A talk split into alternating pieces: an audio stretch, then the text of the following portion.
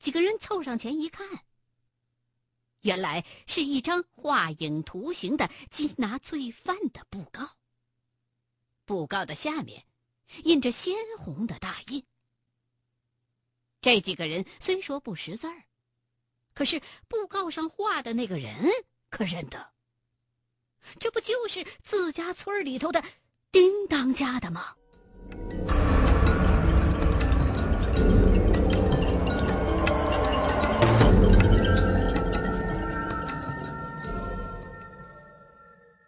这一下，对于这几个朴实的山里人而言，可真的犹如晴天霹雳一般。村里头当家主事的人是朝廷钦犯，讹的谁呀？犯的啥罪呀？杀人放火？打家劫舍？不像啊！那叮当家的，就是个读书人。手无缚鸡之力呀！别说打家劫舍，村里头的山货天天就在当街晾着，也没见少啊。几个山民当中，有一个人叫常四山的，胆儿比较大，为人也豪爽。他爹得了病，就是叮当家的给治好的。自己的儿子也在叮当家那儿念书认字儿，所以，他觉得布告上的人最多是长得像叮当家的，肯定不是叮当家本人。为了证实自己的想法，常四山就找了个看上去好像是有点学问的人，问说：“布告上到底写的是什么呀？”那个画影图形的侵犯姓什么叫什么，犯了啥大罪了？这布告咋都贴到恩施来了？其实啊，常四山问的这个人也不认字儿，可是当着这个乡下人，又不好意思说自己也不认识字儿，就开始跟常四山胡编乱造，说布告上那个人呐。姓夏，上下的下。这丁字跟夏字差不多。这哥们想了半天，只想起这个夏字大概是这么个形状。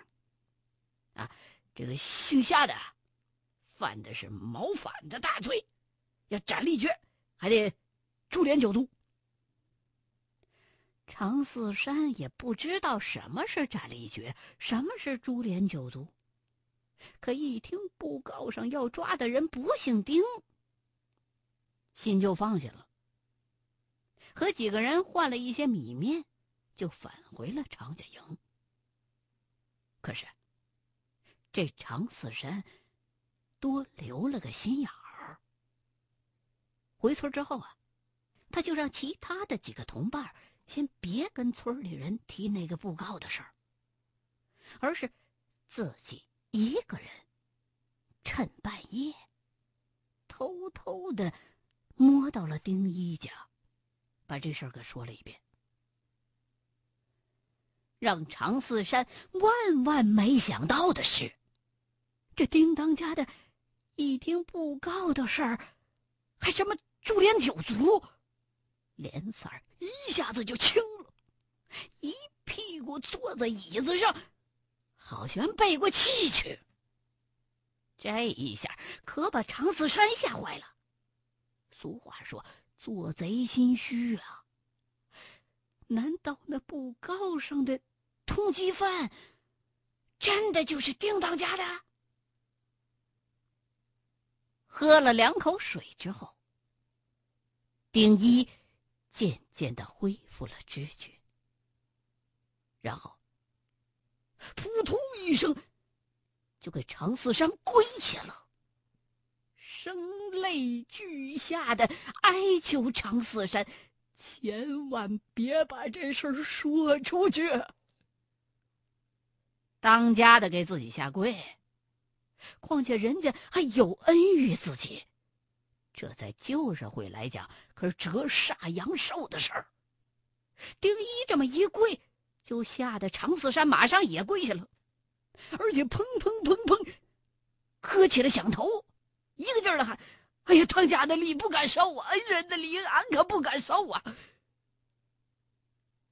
跟常四山互相搀扶着站起来之后，丁一声泪俱下的讲述了一段让人哭笑不得的历史。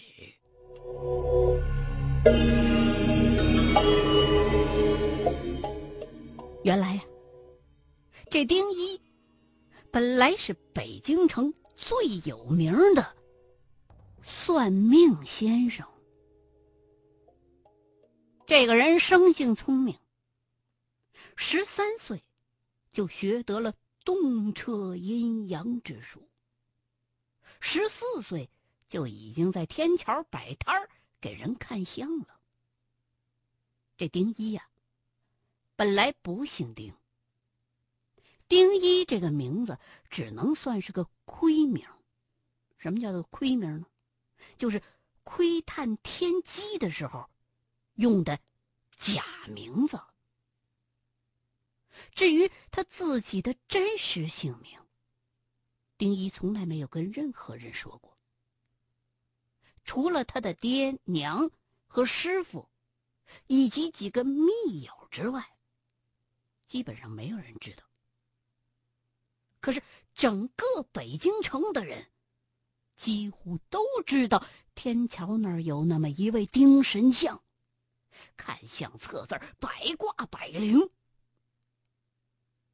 丁一看相，首先要给客人约法三章。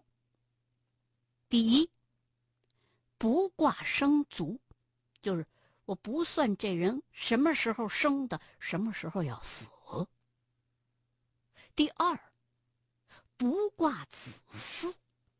就是我不给你算你有没有后代。第三，不挂恩怨，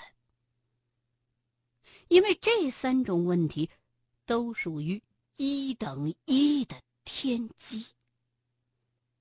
不论是不说你还是瞎说，客人都会说你算不出来，或者是算的不准，砸自个儿家的招牌。说了的话，那你就等于折自己的阳寿了。所以，丁一干脆就不算这些个。用句咱们现代的名词来形容，这丁一啊，应该算是自我保护意识比较强烈的。俗话说：“闭门家中坐，祸从天上来。”道光二十一年十一月的一天，丁一一大早一睁眼，就有一种不祥的感觉。本来想给自己补一卦来着，可是犹豫了半天，这一卦还是没算。心想自己就是个算命先生，能有啥大事儿？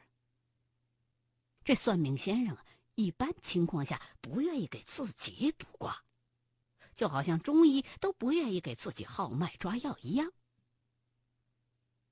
正琢磨着，忽然外边乱哄哄一阵脚步声，“开门，开门！”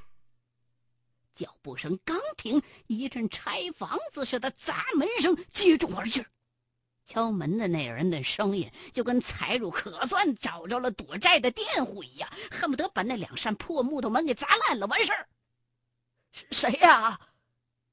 丁一自己下地开门。当时他媳妇儿刚生完孩子，还在月子里头，所以不方便下地。哎，你们这是？一开门，丁一就傻了。两条腿就开始不由自主的哆嗦。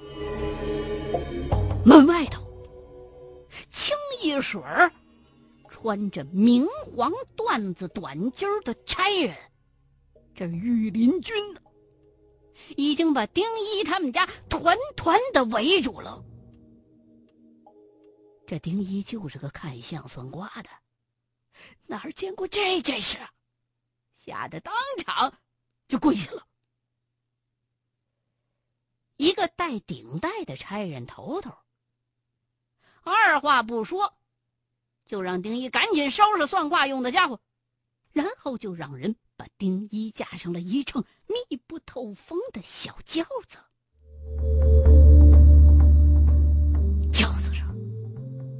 丁一偷着给自己算了一卦，结果呀，算出个。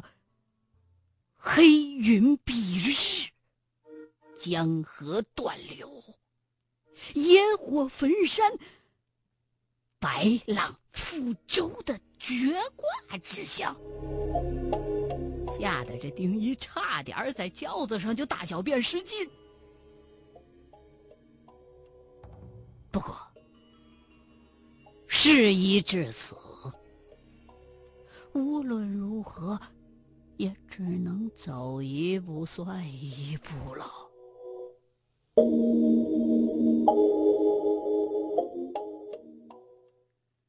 在一个丁一从来没见过的园子里头，一个自称叫坤亲王的人，号称自己刚入军机处，想救大清朝和英国人的战士，让丁一。补一补国运。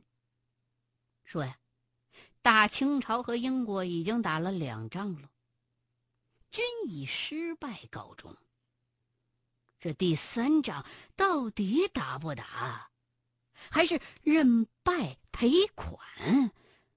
皇上很是苦恼，所以啊，想让丁一请一卦，算一算。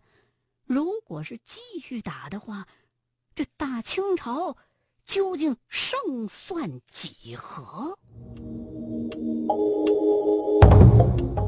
丁一是干嘛的？看相的。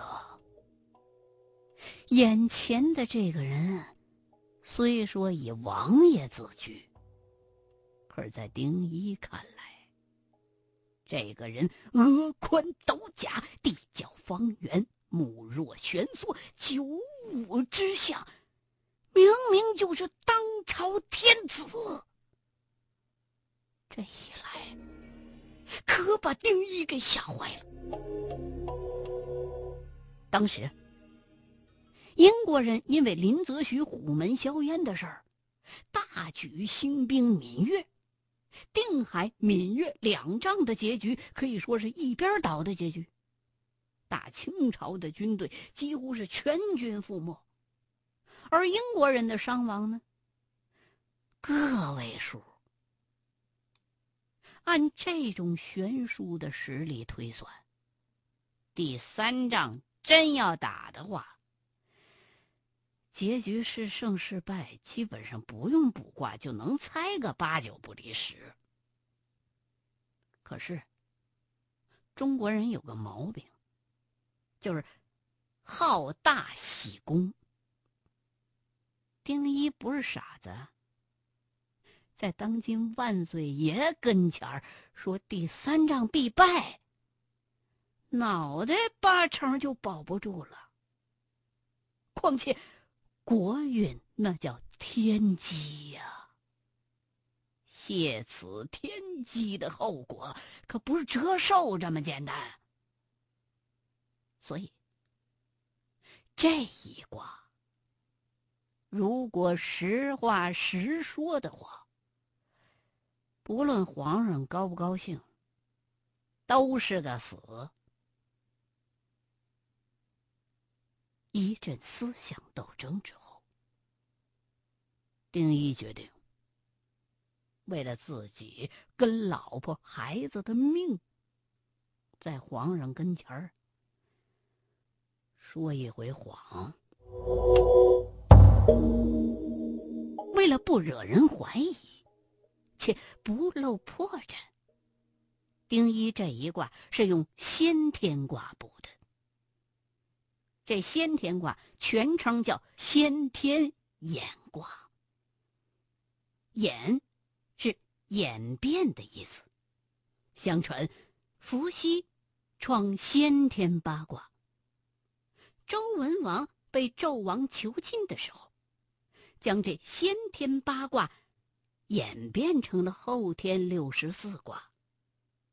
真正的先天眼卦，据说是最难掌握的卜法，但是也最准。不用说，丁一这一卦得出的结果，那是板上钉钉的打败。可是，丁一跟皇上说的正好相反。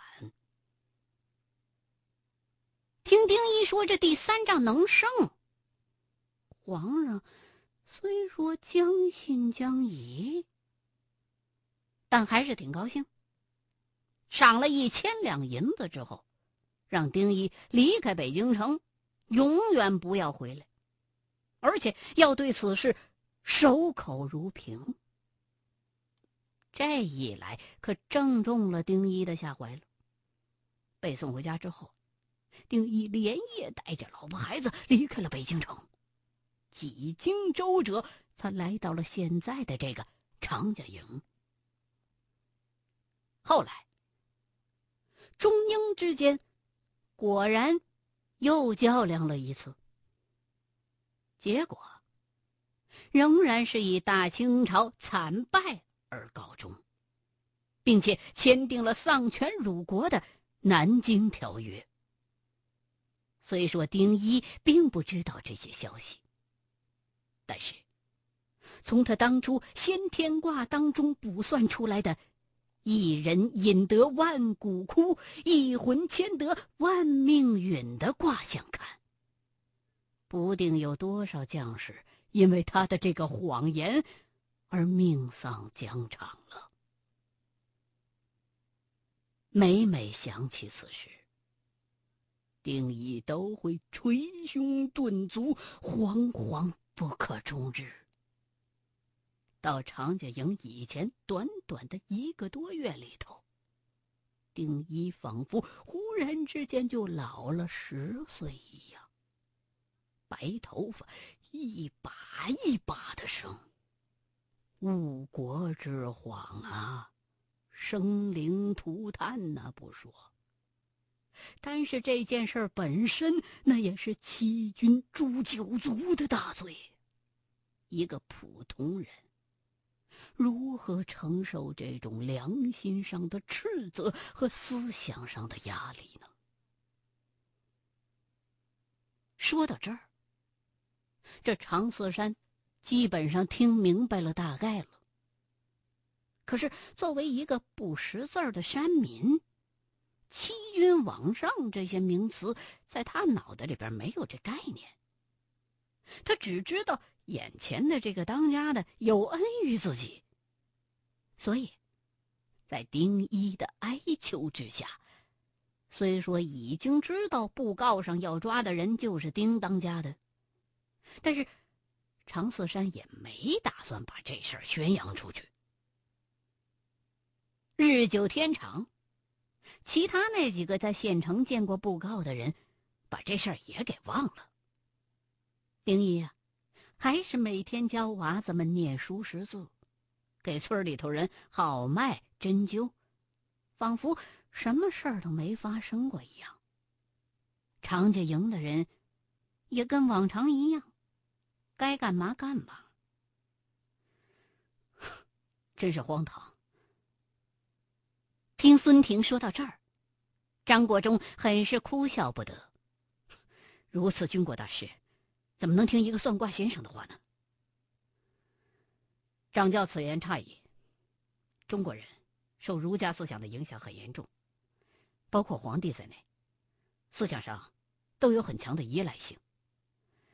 老百姓有问题依赖衙门，文武官员有问题依赖皇上，而皇上自己如果有问题，依赖谁啊？这张国忠没想到，看着孙婷，年纪也不是很大呀。倒是挺有一番独特的见解的。孙婷继续给张国忠分析。况且，当时在朝野上下，主战派还是占了上风的。道光皇帝的压力，不但来源于那些主战派的大臣，更与身为一名统治者所独有的自尊心有关。大清朝总是以天朝上国自居，一向看不起西洋人。况且，在中国的传统观念里，拜和降完全是两种概念。这次如果是不战而降，朝廷也会颜面扫地。另外，之所以在定海、广东两大战役告败的情况下，道光皇帝决定继续打第三仗，原因还有一个，就是道光本人并不了解当时大清国军队和英国军队之间的真实差距。活着回来的败将，以种种借口，把这两场战役的失败形容成了偶然。这，也是道光皇帝怀着侥幸的心理去打第三仗的原因。孙先生，你是历史学家。张国忠开始怀疑这个孙婷是不是也跟秦葛一样是个考古疯啊？这孙婷所讲述的故事，在茫茫的历史长河当中。连粒沙子都算不上，怎么这孙婷知道的这么清楚啊？不，我是一名律师，就是因为这个故事，才开始迷恋历史和考古的。说到这儿，孙婷喝了一口茶，若有所思。这些，都只还是个引子。之后的故事，想必。张长教，你会更有兴趣。